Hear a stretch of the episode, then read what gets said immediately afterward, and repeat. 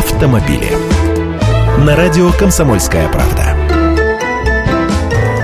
Здравствуйте! Попробовал я тут на себе совершенно новую страховую услугу для России – «Умная каска». Ведь автострахование сейчас сильно подорожало, а это позволяет получить скидку в 20% за аккуратную езду. Именно аккуратную, а не безаварийную. А оценивать ваши способности водить осторожно будет маленький приборчик с сигаретную пачку размером. Он втыкается в штатный диагностический разъем машины и в течение месяца вы катаетесь под его присмотром.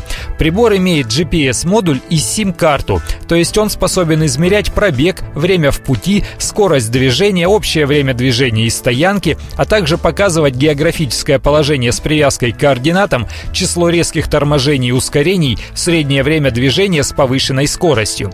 Информация передается от машины по каналам сотовой связи, там собственный вычислительный центр анализирует эти данные и ставит вам оценку в баллах, причем по итогам каждой поездки, а вы можете отследить это через интернет, установив приложение приложение в свой мобильный.